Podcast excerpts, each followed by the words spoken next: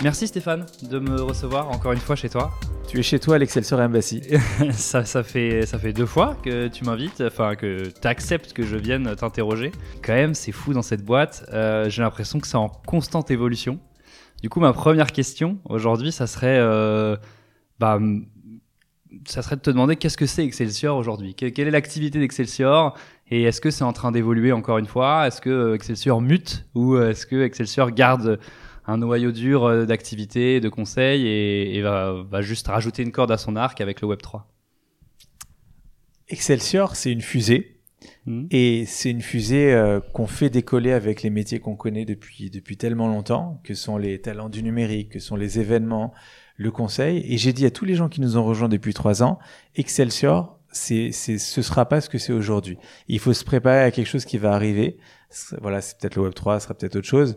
Mais en tout cas, on a commencé avec quelque chose et on finira certainement avec quelque chose d'autre.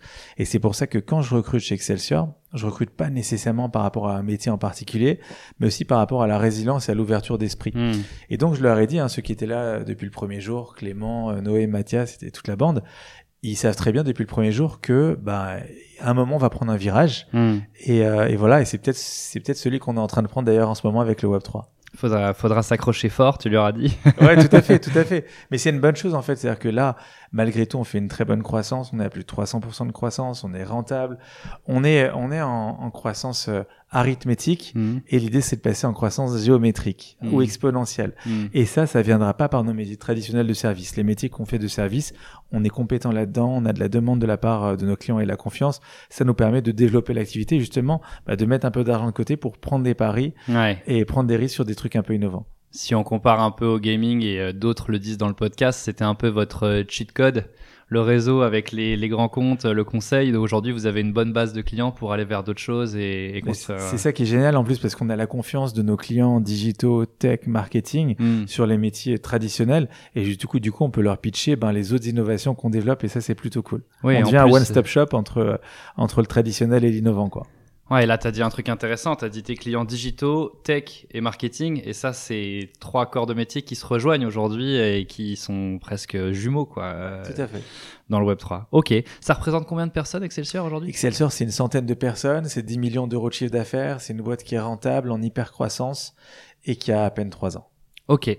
Très bien. Très clair. La semaine dernière, tu as organisé un événement? Qui s'appelle le Probably Nothing Day. Tout à fait. Euh, qui a marqué pas mal de monde, dont moi. C'était vraiment très très cool. J'y étais, j'ai eu la chance d'y être. Euh, pourquoi ce nom déjà? Pourquoi le Probably Nothing Day? Alors l'idée, l'idée vient de notre partenaire Metaverse Studio avec qui on organise ce format. Ouais. Euh, c'est parce que tout simplement il y a beaucoup de gens qui se disent ah c'est c'est c'est une phase le métaverse, it's probably nothing. C'est sans doute rien. Ça va passer comme, comme beaucoup d'autres choses. Je l'ai encore lu sur LinkedIn aujourd'hui. Voilà. Donc, c'est en fait, bien sûr, c'est du second degré, c'est ironique. Hmm. C'est pour dire que, bah, pour nous, c'est pas du tout probablement rien. C'est probablement tout. Hmm. Et, et, du coup, bah, on s'en joue un petit peu avec ce nom un peu décalé. Ouais, ok. Et du coup, c'est, ces journées que vous organisez avec euh, votre partenaire Metaverse Studio, c'est quoi le but alors, le but, c'est d'évangéliser. On se sent un petit peu une mission de, de, de faire connaître un petit peu ce qu'est le Web 3 et surtout ce qu'est le métaverse auprès des professionnels, en tout cas en France, mhm. euh, de notre réseau, de nos réseaux, avec des intervenants de voilà de, de premier rang. Bah, T'as vu qui on avait Des gens vraiment qui sont euh, les acteurs du métaverse, qui font le métaverse aujourd'hui à l'échelle mondiale. Quand on voit Sandbox aujourd'hui, c'est un des métaverses les plus en vue au niveau mondial. On avait la chance d'être en duplex avec le, le, fondateur euh, Sébastien Borgé. Quand on a les gens de chez Ledger, hmm. Ledger c'est 15% de toutes les cryptos dans le monde qui sont stockées sur Ledger. Et on avait euh, un des dirigeants, Daniel Nathan de chez Oma Games, hmm. qui a dit des jeux vidéo de plus en plus au Web3. Donc voilà, on avait un panel de d'experts justement pour former alors nos équipes et surtout ben, notre écosystème à ce qu'est le Web3, le métaverse et donner des idées pourquoi pas à nos partenaires. Ouais, beaucoup beaucoup d'idées en sont ressorties. Euh, et, et est-ce que vous du coup il y a une idée, euh, peut-être que c'est pas le moment d'en parler, mais euh, avec Metaverse Studio, euh, est-ce que Excelsior et Metaverse Studio vont devenir quelque chose de commun? Est-ce qu'il y a, y a un projet derrière? C'est une super question. C'est des discussions qu'on a beaucoup en ce moment. Metaverse Studio, c'est une entreprise qui a 15 ans. Euh, qui vient de, de l'AR, qui vient de la VR, qui fait de l'holographie. Et le métavers, c'est un petit peu la suite logique. Donc, ils avaient des équipes de designers 3D et ils ont pris ce virage naturellement. Nous, on vient plutôt de la stratégie digitale, une très bonne connaissance client. Mhm. Donc, l'un et l'autre vont, vont très bien ensemble. complémentaire. Il y a le savoir-faire et le faire savoir. Et ça, ça se marie plutôt bien. Euh, après, on verra ce que l'avenir nous dira. Mais en tout cas, euh, il y a une envie d'avancer ensemble sur les projets. Donc, on a, on a un pacte commun Hmm. informel qui est de dire qu'on aborde tous les sujets Web3 ensemble puisque ça se passe plutôt bien. Aujourd'hui, on a signé une quinzaine de grands comptes avec une grande partie euh, du CAC 40 et euh, Sur avec- les sujets Web 3. sur les sujets Web3 et Metaverse. Et, euh, et juste pour répondre à ta question, aujourd'hui on avance en consortium, comme on aime dire, c'est-à-dire qu'on est deux entités distinctes avec Mhm. deux dirigeants qui ont leur personnalité euh, euh, assez forte. Donc on avance ensemble main dans la main avec deux entreprises, on se présente toujours comme ça. Et à terme, pourquoi pas avancer comme une entreprise, donc on se, on se teste encore. Mais en tout cas, on couvre aujourd'hui toute la chaîne de valeur. Nous, on avance sur les usages, la réflexion voilà autour de, des usages. Pourquoi y aller? Est-ce qu'il faut y aller? Former les gens. Et les équipes de Metaverse Studio, c'est bon, une fois qu'on y va, concrètement, qu'est-ce qu'on fait et comment on le fait? Et on est capable de, de créer n'importe quel bâtiment sur Sandbox, sur Decentraland ou sur Horizon World. Ouais, ok, donc ça c'est passionnant. C'est-à-dire que le but, quand même, euh, l'idée de fond, c'est de se dire euh, que vous allez pouvoir créer des métaverses pour les grands comptes. Je sais pas si vous avez déjà ciblé, mais comme toi, t'es très, très copain avec les grands comptes. euh, le but, c'est de, c'est quand même de s'axer dans le Web 3 plus sur le métaverse que la crypto euh, ou d'autres sujets euh, où vous pourriez évangéliser aussi. Tout à fait. On, on est, on doit être au courant de tout, donc on, on est familier avec tout l'univers euh, crypto, Hmm. les NFT, euh, mais c'est sur le métaverse qu'on travaille le plus en ce moment, parce que c'est un terrain de jeu qui est marrant, qui est moins spéculatif que les cryptos et les NFT, Ouais. c'est moins du gambling en quelque sorte. Il y a des vraies applications, il y a des vrais ROI business qui sont visibles, qui sont tangibles, ils peuvent prendre plusieurs formes. Nous, ce qu'on dit souvent, tu as des usages marketing et sales, RH, SI, comme interne, comme externe. Donc il y a plein de choses marrantes à faire, même pour des boîtes purement B2B qui sont pas forcément connues du grand public. Et euh, mais déjà, faut savoir pourquoi y aller. Ce qui est bien, c'est que tout le monde veut y aller, mais personne ne sait pourquoi. Ouais. Et nous, on est là pour orienter les gens. Et avec certains grands groupes, notamment aussi du type CAC 40, on mène des ateliers de réflexion sur euh, 7 à 8 semaines pour savoir s'il faut y aller ou non. Et l'issue de ces, ces semaines-là, on aboutit sur une réflexion stratégique et soit on avance sur une collection de NFT, soit on avance sur un metaverse, soit on avance sur rien du tout parce que Mm. finalement c'est pas le bon moment et on préfère parfois être attentiste. Et on a un grand groupe dans le domaine du retail qui nous a dit moi je préfère attendre quitte à payer 10 fois le prix dans quelques semaines, ça me dérange pas. C'est Ok. du jeu. Donc là, tu es en plein dans un sujet, et ça, ça me passionne, pour une startup qui est de savoir est-ce que on est dans le bon time to market? Est-ce que, euh, enfin moi j'ai l'impression que ça l'est, c'est-à-dire qu'aujourd'hui euh, le grand public a entendu le mot métaverse et alors avec ses travers et son imagination autour, on va en parler après. Mais euh, mais du coup, moi je vois aussi Carrefour qui est déjà dans, sur le sujet, Decathlon qui est déjà sur le sujet, Nike, Gucci et compagnie. Euh, donc les entreprises en fait, ça y est, ils ont compris qu'il y avait un virage à prendre. Euh, Est-ce que toi tu vois des des des projets, peut-être que tu peux pas nous en parler, mais euh, qui, qui naissent des applications. Alors dans le retail, j'imagine déjà. Tous les jours, tu, parlais, euh, les marques de luxe, par exemple Gucci, vendent plus de sacs parfois en NFT que dans certaines collections qu'en vrai.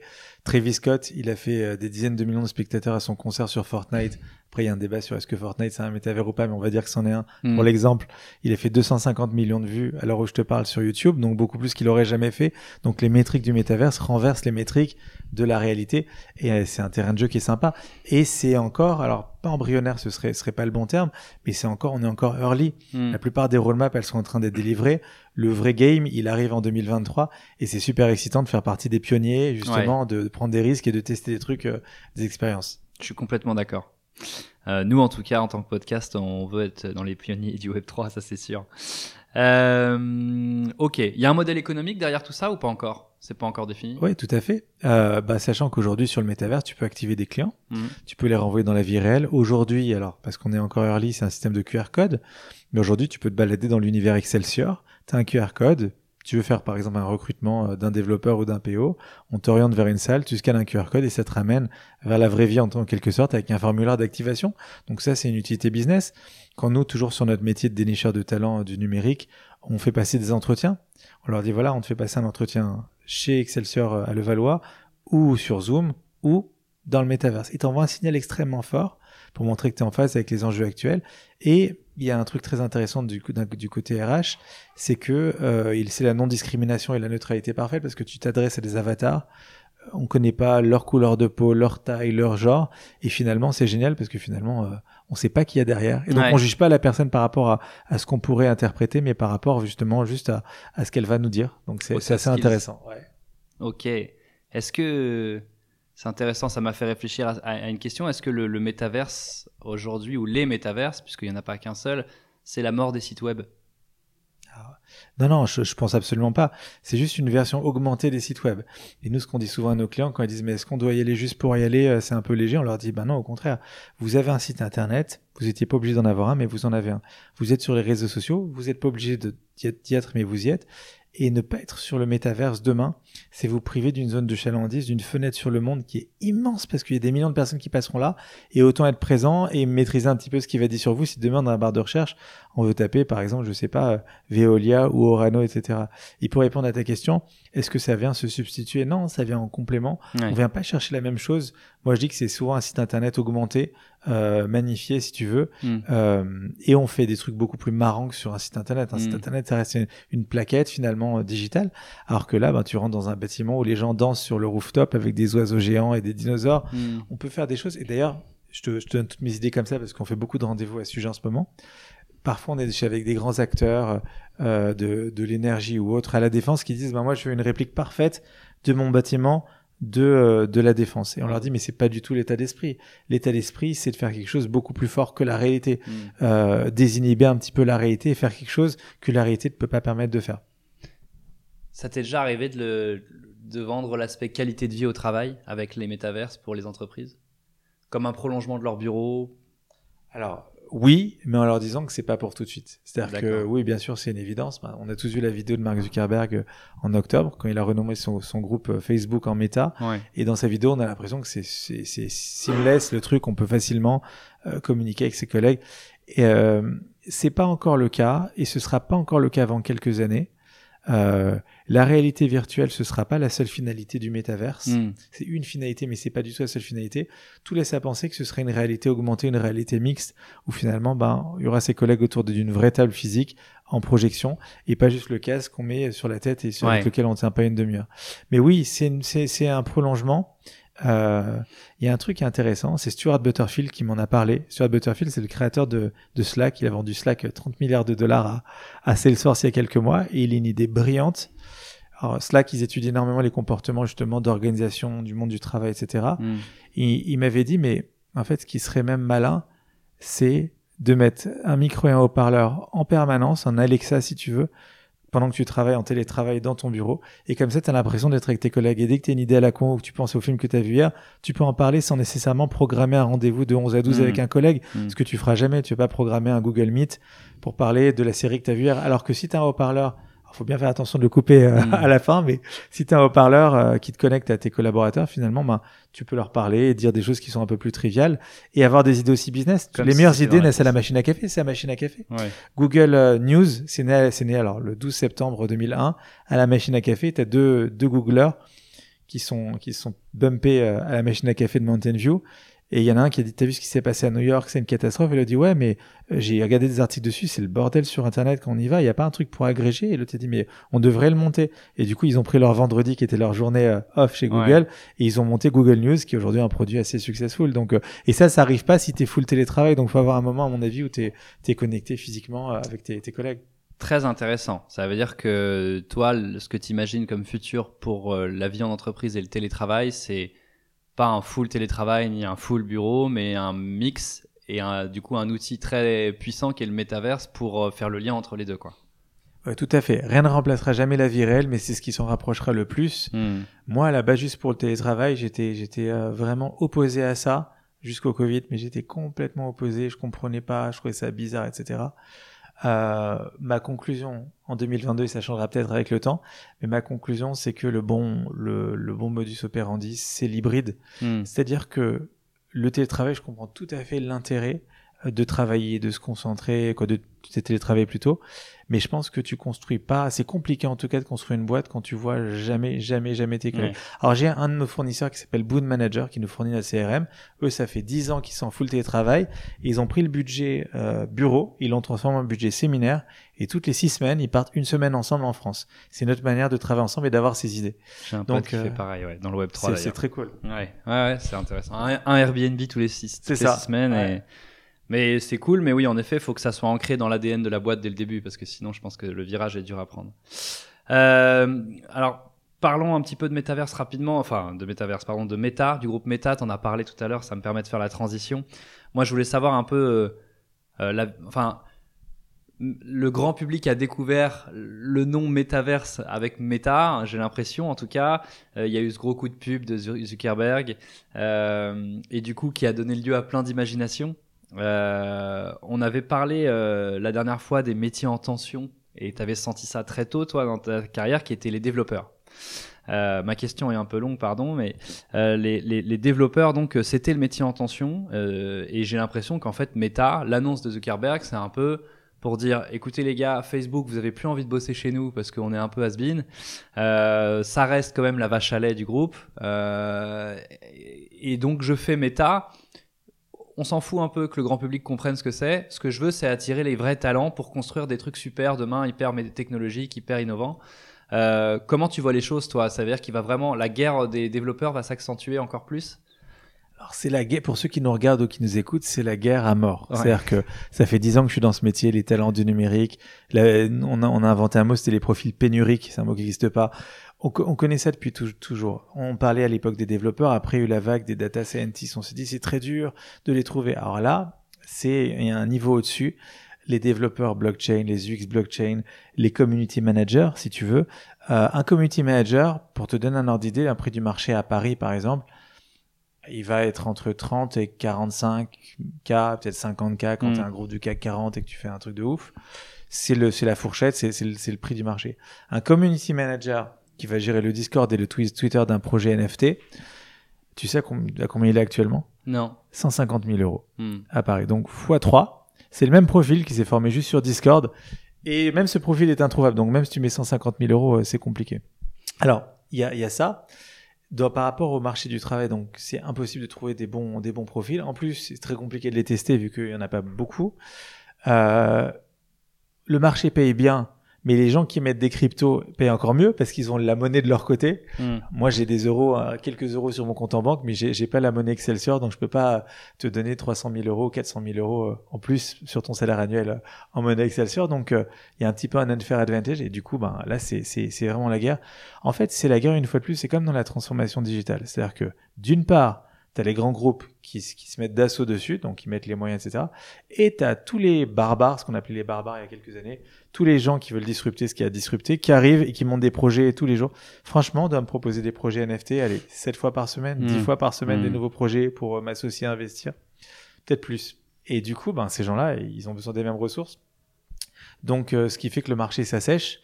Et, euh, et en plus, la, les formations sont pas très structurées. Formation de développeur, on est capable de donner cinq écoles, de, on connaît le truc. Formation d'experts blockchain, il y en a peu finalement. Il y a une école métaverse qui a été lancée, on n'a pas encore assez de recul. Ouais. Donc finalement, euh, ouais, finalement, c'est c'est le Far West. C'est fou. Et tu vois, tu T'as as une vision de l'avenir à ce niveau-là? J'ai lu un article récemment, euh, ça m'a fait marrer justement quand on sait combien ils sont payés, mais qui disait euh, les développeurs ont peur d'être les ouvriers de demain.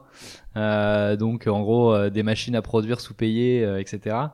toi, toi est-ce que tu as une vision de comment ça va évoluer tout ça? Parce qu'en effet, on en a tous besoin aujourd'hui. On, ils se font chasser dans tous les sens. Moi, je le vois dans le SaaS où j'étais avant. Euh, j'ai appelé les, les, fondateurs récemment qui me disaient on se les fait piquer par un tel, par un tel, c'est on sait plus comment les garder, voilà. Comment tu vois les choses évoluer? En fait, tu as, pris une très bonne analogie. En fait, les, je dirais pas c'est des robots, mais les développeurs depuis toujours, c'est les bâtisseurs des autoroutes de l'information. Bill Gates et avant lui euh, Al Gore appelaient les, les, les, nouvelles routes de l'information les autoroutes de l'information et ceux qui vont bâtir les autoroutes, c'est des développeurs. Ça peut paraître péjoratif, mais en fait, ça l'est pas du tout parce que déjà, c'est super stimulant intellectuellement. Hmm. Que dans la Silicon Valley, t'as pas un développeur à moins de 200 000 dollars. Donc Mm. bon, pour être un ouvrier entre 200 et 500 000, voire un, un million de dollars, ça, ça, ça, re- ça reste pas mal. En plus, aujourd'hui, euh, si on revient sur le sujet un petit peu Web 3, beaucoup de, ben, tous les entrepreneurs, euh, vu qu'ils ont pas d'argent, la plupart du temps, ben, ils payent souvent en token, en NFT, etc. Ouais. Donc ils associent à leur réussite tout ou partie, ben, finalement, les, les, développeurs. Donc, euh, donc ouais, c'est c'est c'est c'est devenu et c'est devenu des alors euh, parfois ça devient vraiment des divas. On- moi, je me suis pris je sais pas combien de lapins ces dernières semaines par des par des développeurs blockchain quoi. Ils Mm. répondent même pas, ils viennent pas au rendez-vous. euh. Ouais. On retrouve des comportements qu'on trouvait il y a quelques années dans le monde des développeurs qui sont un peu dommages, Ouais. mais euh, peut-être voilà les formations vont se mettre en place et euh, et, et tout ça va se va, va s'aplanir un petit peu. Mais en tout cas, ouais, on a besoin d'eux. C'est eux qui construisent les projets. Sans eux, il y a rien. Hmm. Donc euh, ouais. En attendant, un sujet. on parle souvent low code et no code. Alors c'est pas le sujet du jour, Ouais. mais tout laisse à penser qu'on a besoin absolument de cette catégorie de métier pendant encore 15-20 ans et qu'après tout sera automatisé qu'on n'en aura plus besoin du Mm. tout. Donc faut mettre de côté. Ok, intéressant. Faut se préparer à, les 15, euh, dans, à dans 15-20 ans. Euh, revenons au Web3, t'as raison. Euh, alors moi, je parle d'évolution, pas de révolution. Mais une question, comme toi, t'es un petit peu au cœur de tout ça, euh, qui me semblait intéressante de te poser, c'est justement, on a vu que c'est des annonces comme Meta euh, qui font... euh, euh, qui font que ça, ça, ça ouvre les yeux du grand public. Euh, Est-ce que tu penses que ça doit passer par ces grands groupes américains? Parce qu'il y, y a une grosse question des régulateurs et des. euh, euh, avant, on avait, on avait les GAFA, même GAFAM, qui sont euh, euh, les gros manipulateurs, enfin pas manipulateurs, mais centralisateurs de données, du coup, qui ont un très fort pouvoir, même euh, sur des gouvernements. Et euh, la philosophie Web3, c'est d'essayer de décentraliser tout ça, d'être plus sociétal. On fait des ICO avec euh, chaque, chacun peut avoir euh, une part de la boîte, même si c'est monsieur tout le monde. Euh, comment tu vois les choses évoluer par rapport à ça? Est-ce que ça va, c'est Meta qui va rester euh, un, des, un des, des gros bonnets du métaverse ou enfin des métaverses ou non ça c'est en train d'éclater? Il y a une dichotomie en fait. Ce qui, ce qui se passe, c'est que c'est très compliqué à, à concevoir tout ça parce que euh, les big tech, donc GAFAM et, et consorts, euh, on les a un peu pointés du doigt en disant eux c'est un peu les grands méchants et le Web 3 va permettre de se de s'affranchir de ces acteurs là. Hmm. Et du coup, ben le Web 3 c'est un web qui est affranchi, qui dont vous serez propriétaire. Et finalement, ben, Google ou Facebook sera pas forcément euh, propriétaire euh, de, de qui vous êtes et de ce que vous faites. Par exemple, Donald Trump, il a fait ce qu'il a fait au le, les riots du Capitole finalement. On aime ou on n'aime pas Donald Trump, mais à un moment ou à un autre, chez Facebook, il y a quelqu'un qui a appuyé sur un bouton qui a dit oulala, il me paraît dangereux ce type-là, je supprime son compte, à Mm. tort ou à raison. Hmm. Et les gens se sont dit bon, qu'ils aient tort ou qu'ils aient raison, c'est dangereux finalement de, de, de que autant de pouvoir finalement de ton identité numérique soit entre les mains d'une seule personne. Et donc pourquoi pas finalement s'affranchir de tout ça Alors, Avec ça apporte son lot de, de bons et de mauvaises choses, mais finalement le Web 3 c'est la promesse finalement de s'affranchir des big tech. Sauf que c'est vrai, tu as raison. Ben, qui sont euh, les leaders des big tech? Alors tu as quelques acteurs indépendants. Euh, on a parlé de Sandbox, des Centraland, etc. En tout Mm. cas sur le métaverse. Mais tu as finalement celui qui a été l'annonciateur, quoi, l'annonceur de la bonne nouvelle, c'était finalement Mark Zuckerberg Mm. avec son annonce euh, d'octobre. Il change son nom, ça s'appelle Meta, il a investi 10 milliards, il veut recruter 10 000 personnes, il est en train de se doter du plus grand calculateur au monde, supercalculateur au monde. Et donc, on risque de se retrouver dans une situation où on s'était dit, bon, on va s'affranchir de Facebook, mais en fait, celui qui nous propose le meilleur matos, c'est Facebook. C'est comme si euh, euh, ceux, qui critiquent euh, Facebook ou YouTube ou autre, bah, aujourd'hui, il n'y a pas vraiment d'alternative. Donc, Mm. euh, ok, YouTube gagne beaucoup, beaucoup, beaucoup d'argent, même s'ils en ont perdu avant. Bah, tu peux très bien aller sur euh, Dailymotion ou sur YouTube ou sur ce que Si tu veux. envie, ouais, sauf Mais que- c'est pas la même qualité de service. Ouais, Donc, ouais. il y a ça, et il y a un truc qui arrive depuis quelques jours qui était complètement undercover, et je pense que c'est intéressant d'en parler. Tout le monde parle de Facebook, mais euh, Facebook joue très gros, quoi. Meta joue très gros avec cette histoire du, du métaverse. C'est un pari pour eux. Hmm. Un peu, c'est un peu le champ du signe. hein. C'est, c'est le, le truc Mm. de la dernière chance. Euh, chez Facebook, il y a deux catégories de gens. Aujourd'hui, chez- dans, chez- dans les salariés, il y a ceux qui croient mort en, qui croient mort en vision de Zuckerberg et qui sont encore là, et ceux qui croient pas du tout en pensant qu'il est devenu fou et qui sont en train de quitter le bateau, ou qui l'ont Ah quitté, oui. et si tu vois les dernières démissions, tu vois, tu t'en rends compte assez rapidement. Donc moi, à mon sens, Meta, c'est un peu le, le j'ai pas le nuage de fumée, mais c'est celui qui prend les balles un petit peu. Hmm. Mais pour moi, l'acteur du métaverse numéro un chez les big tech, c'est Microsoft. Hmm. C'est Microsoft pourquoi? Parce qu'il va arriver par la porte B2B, qui est beaucoup plus simple, euh, parce qu'ils sont déjà partout. Ils ont un one-stop shop. Euh, ils ont un cloud qui est le deuxième cloud au monde, qui est Azure, et qui est en train de, de qui a un rythme de croissance qui est meilleur que AWS. Ils ont les HoloLens, donc ils ont des lunettes, euh, un casque qui est équivalent à Oculus, soit meilleur. Hmm. Ils ont racheté Blizzard Activision, un des leaders mondiaux du jeu vidéo. ouais. Ils ont la Xbox depuis des années, donc ils ont ça à faire du gaming, le côté corporate, la puissance du cloud. Tu te dis finalement, bon, ils ont le hardware, ils ont le software, ils ont la puissance de frappe. C'est eux le, le, le vrai géant du méta. Meta finalement aujourd'hui, bon ben, la grande force de Meta, c'est les 3 ou 4 milliards d'utilisateurs qu'ils ont. S'ils arrivent à les convertir en utilisateurs du métaverse, mais c'est pas dit. Alors que Micro, moi, je, d'ailleurs, j'ai plus investi chez, sur l'action Microsoft que sur l'action en Meta, même si j'ai investi sur Meta. Ouais. Et comme beaucoup, j'ai perdu 30% il y a, il y a quelques mois. C'est le jeu. C'est le jeu. C'est intéressant et juste pour euh, rejoindre ton propos, euh, moi je pense aussi que Meta, enfin euh, euh, aujourd'hui, moi ce que je constate, c'est que le Web 3 offre de nouvelles manières de lever des fonds. Donc euh, tu vois, euh, on voit d'ailleurs des levées records. Sorar euh, en est un exemple. Euh, et Meta, euh, c'était il y a 10 ans. Il y a 10 ans en France, quand tu levais euh, 5 millions d'euros, limite on te parlait de toi dans Madines. Enfin voilà, on t'étais repéré. Aujourd'hui, ça devient plus facile de construire une nouvelle startup que de faire pivoter une grosse boîte comme Meta. Donc est-ce que il n'y a pas un nouvel acteur qui va arriver, euh, qui sera financé façon Web 3 et qui va euh, ciao les anciens Euh, et donc en fait on a un cycle décennal j'ai l'impression parce qu'après il y aura le Web 4 C'est sûr. et donc euh, donc euh, ouais je crois pas beaucoup en Meta comme acteur euh, principal des métaverses enfin de toute façon ils auront chacun le leur Surtout avec la commission qu'ils ont annoncée la semaine dernière. ouais Les, les 47%. 47% Déjà c'est- 30%, c'est la révolution et Ouais. voilà. On a vu avec Fortnite. Là, donc, euh, Facebook, ou Meta a annoncé la semaine dernière qu'il prendrait 30 plus 17% et demi, donc euh, un peu moins de 50% sur les, sur les fees, en fait, de tout ce qui était généré. C'est un peu confiscatoire et, ouais, ça, contrairement à Sandbox qui prend que 5%. Je suis pas Ouais. actionnaire de Sandbox, mais J'explique pour les gens qui nous écoutent, ça veut dire que dans le méta, dans le métaverse méta, euh, toute transaction, il y a une TVA qui s'applique en fait, qui est de que si vous créez votre app, un super service dans le métaverse et que euh, les gens euh, payent, euh, il y en a 47% des revenus qui vont pour Meta. Et je pense que certains le feront parce qu'en fait, c'est toujours la même chose. C'est par exemple quand tu es dans une belle station de ski, euh, très cotée, très huppée, et que tu as ton coca à 14 euros. Si je te dis le coca coûte 14 coûte 14 euros, tu me dis mais attends, c'est n'importe quoi. Mais Ouais. si c'est dans ce, dans ce cadre-là, tu dis oui, mais attends, c'est pas n'importe où. Ils ont construit un chalet qui est super euh, réputé. Il y a tous les acteurs hollywoodiens qui y vont. Donc tu payes ça finalement et tu payes pour euh, accéder à cette infrastructure. Mm. Et c'est un peu pareil, c'est-à-dire que sur Meta, tu vas peut-être payer cette taxe énorme en disant mais attends, ils ont un système qui est des années à des années-lumière de ce que nous offrent les autres métaverses, les autres solutions, donc bah, j'ai pas le choix, je vais me faire tondre. Ouais.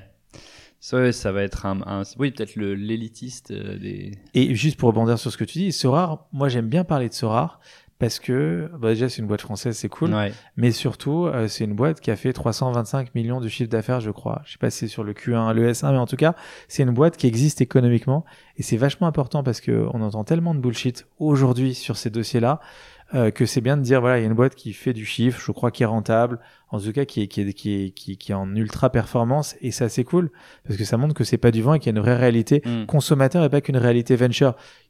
Que les fonds euh, y aillent, c'est inéluctable. Tous les fonds se dirigent vers le Web 3. Mm. Il y en a qui ont créé des, des poches, qui ont créé des véhicules spéciaux Web 3. Euh, mais en tout cas, c'est cool que voilà que certains projets soient successful, créent euh, créent de la rentabilité et soient valorisés euh, réellement quoi. Ouais, c'est clair. Ça, c'est, un sujet passionnant. Euh, j'avais noté une question, mais tu as déjà un peu répondu avec Microsoft et c'est hyper intéressant. Je savais pas tout ça, mais je, je m'étais noté de te demander, comme un peu l'ordinateur euh, personnel à l'époque, est-ce que euh, le métaverse, ça va venir via les entreprises? En fait, euh, tu as répondu, parce que toi déjà, tu commences à faire du service pour les entreprises et Microsoft pareil et, et d'autres aussi. Euh, J'ai l'impression que ce monde économique mi-virtuel, mi-réel, euh, vers lequel on va, euh, c'est les entreprises qui vont l'imposer, donc c'est eux qu'il faut convaincre en premier. En fait, on s'en fout un peu que euh, Monsieur Dupont euh, aujourd'hui euh, s'y intéresse. Je vais te poser une question. Est-ce que tu as déjà fait un Zoom ou un Meet ou un Teams en famille? Est-ce que c'était déjà arrivé? Passe confinement. Confinement, pendant le confinement, ça m'est arrivé aussi. C'est un Ouais. truc qui est venu par les entreprises. Et si demain, tu avais une réunion de famille à faire à distance pour une X, Y raison, tu utiliserais ces outils Mm. que tu as connus par le travail. Et c'est l'idée un peu de Microsoft. C'est Comme tu dis, c'est d'arriver par le monde corporate où ils sont super bien implantés. Ils sont aussi bien implantés dans le monde du gaming à travers Mm. l'éditeur et à travers la console. Donc, euh, donc ils prennent en tenaille euh, le truc. Et euh, il y a une stat qui est intéressante, c'est que tu as 85% des moins de 18 ans qui jouent aux jeux vidéo. Ouais. Donc nous, on n'est pas aujourd'hui dans cette cible-là, mais ces gens-là, ils vont arriver aussi en puissance sur le métaverse. Ils sont déjà dans le métaverse. Roblox, Fortnite, ah, on va dire que c'est, on, on va les considérer comme des métaverses, même Ouais. si ça l'est pas vraiment, mais on, les englobe dans le truc. ouais. Ça peut le devenir en tout cas. Donc, en tout cas, ces gens-là jouent aux jeux vidéo euh, énormément. Et, euh, et du coup, ben, seront les premiers acteurs, je pense, de cette révolution. Bah écoute, c'est très bien. C'était ma, ma dernière, enfin avant dernière question. Euh, euh, dans la, je voulais te demander si on n'a pas déjà fait 80% du chemin euh, vers le métaverse parce qu'on y est déjà. Moi, j'ai vu, j'ai regardé les stats. Un Français passe en moyenne 4 heures sur son téléphone par jour. Sur une journée de 24 heures, c'est quand même une bonne part de la journée. Euh, et du coup, bah, euh, enfin, il reste plus que l'expérience à améliorer en fait pour. euh, Exactement. et ça, tout le monde me dit les infrastructures sont pas prêtes. Il n'y a pas la 6G, il il faudrait de l'ordinateur quantique, il faudrait des puissances de calcul immenses. Euh, Tu, Oui. tu, tu vois les choses arriver quand? Alors, déjà, tu as tout à fait raison. C'est-à-dire que pour que l'expérience soit parfaite, il manque du hardware, il manque du software, il manque des réseaux, il manque de l'aptique, il manque plein de choses qui vont arriver progressivement. Mais l'ancêtre du métaverse, ben, c'est Zoom. Finalement, quand tu Mm. passes ta journée à parler virtuellement, à échanger et tout euh, euh, via ces logiciels, ben, c'est une première version du métaverse. Après, ça arrivera quand? Ben, Ça arrivera progressivement. Euh, les lunettes, c'est pas pour tout de suite. Et d'ailleurs, les lunettes, une fois de plus, c'est pas la seule, la seule finalité. ouais. Euh, Quand tu mais- dis les lunettes, je précise pour ceux qui nous écoutent. lunettes de VR, ouais, les casques, Ouais. le casque VR, pas les, Ouais, pas les lunettes. Même, euh, même les lunettes, euh, enfin Google Glass, c'était, il s'était planté à l'époque, mais, mais en effet, apparemment, ça serait peut-être la meilleure option. Plutôt que d'avoir un casque où tu vois rien de l'extérieur, tu peux avoir une version hybride où euh, Réalité j'ai mon portefeuille Bitcoin euh, qui apparaît dans le coin à droite et je peux acheter mon café en, en Ether ou en. avec un Waze comme dans Free Guy et tout, tu Ouais. regardes à droite, à gauche. Exactement. ouais. Et il y a, y a un truc euh, intéressant, c'est que le, le casque de VR ou le matériel coûte très cher aujourd'hui. Les prix vont baisser. Apparemment, Facebook perdrait de l'argent sur, sur l'Oculus. Mais de notre côté, on a tous dans la poche, enfin, moi je suis Samsung, mais euh, les gens qui ont un iPhone, ils ont dans la poche un téléphone qui coûte 1500 euros, ce qui est complètement Mm. dingue. Mm. Donc ils ont 1500 euros de matériel high-tech en permanence sur eux. Si tu as un ordi, ben, du coup, tu as un équipement qui coûte 3 4 000 euros sur toi. Donc finalement, avoir une paire de lunettes et avoir un Mm. truc, c'est c'est marginal. Donc euh, ça va arriver dans quelques années. Tout laisse à penser que voilà que, que, que ça va se produire. Ce qui est bien, c'est quand tu as les capitaux, et là il y a les capitaux, ben, les solutions vont être développées. L'intendant suivra, comme disait De Gaulle, donc euh, ça viendra. Ok, trop bien. Dernière euh, question, euh, tu, tu le sais déjà euh, peut-être d'ailleurs, je te, je, te l'avais peut-être pas précisé, mais on a une autre émission nous, qui, qui s'appelle Creators Jungle et qui euh, s'adresse aux créateurs de contenu sur Internet. Et je trouve que c'est des mondes très liés avec le Web 3.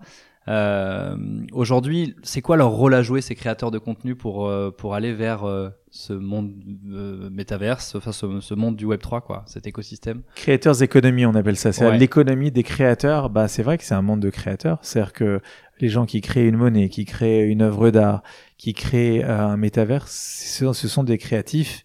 Et il y a aussi les métiers auxquels on pense moins. Euh, nous, on travaille sur les projets métaverse pour nos, nos clients grands groupes avec des copywriters et des storytellers. Il y en a un qui est brillantissime avec qui on travaille régulièrement.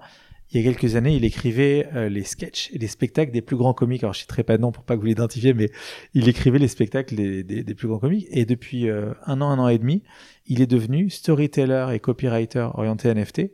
Et donc, il crée les histoires, parce que ce sont des histoires. Quand vous achetez des singes, par exemple un Bored Ape Mm. ou un CryptoPunk, c'est pas juste un, juste un- une toile.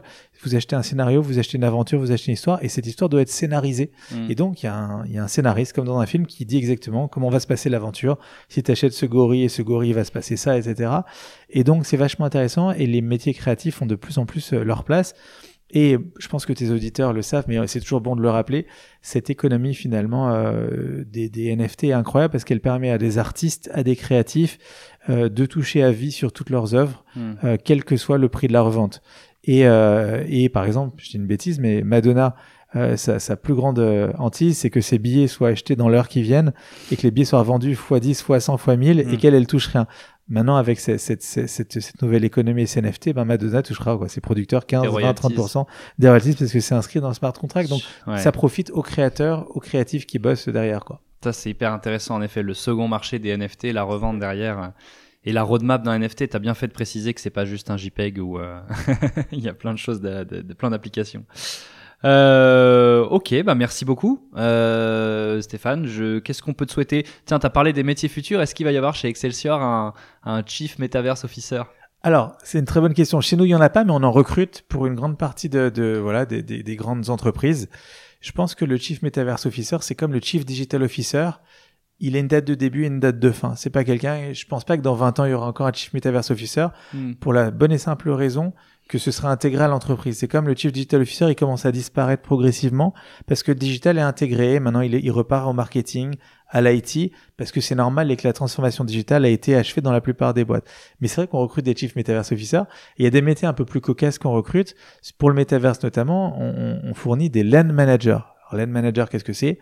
C'est le gars ou la nana qui va être, euh, qui va faire le facility finalement sur votre monde Hmm. et qui va ben, s'assurer qu'on vole rien, qui fait le ménage, qui s'assure à ce que votre euh, le, le, le monde euh, d'Antoine finalement reste le même Hmm. et, euh, et qui est voilà que ça reste intact. Donc on fournit euh, des, des personnes. Finalement, c'est l'extension du community manager. À l'époque, le community manager répondait sur Facebook, Twitter. Demain, il répondra également à présent virtuellement. Il y aura des office hours dans votre monde virtuel. Ça, c'est hyper intéressant. C'est Daniel qui a dit ça à votre journée que vous avez organisée. Je lui demandais justement la question des régulateurs. Est-ce qu'il va y avoir un métaverse Et il me répondait aujourd'hui, tu as un avatar WhatsApp, un avatar euh, qui est ta photo de profil, en fait, euh, Facebook, un autre euh, Instagram.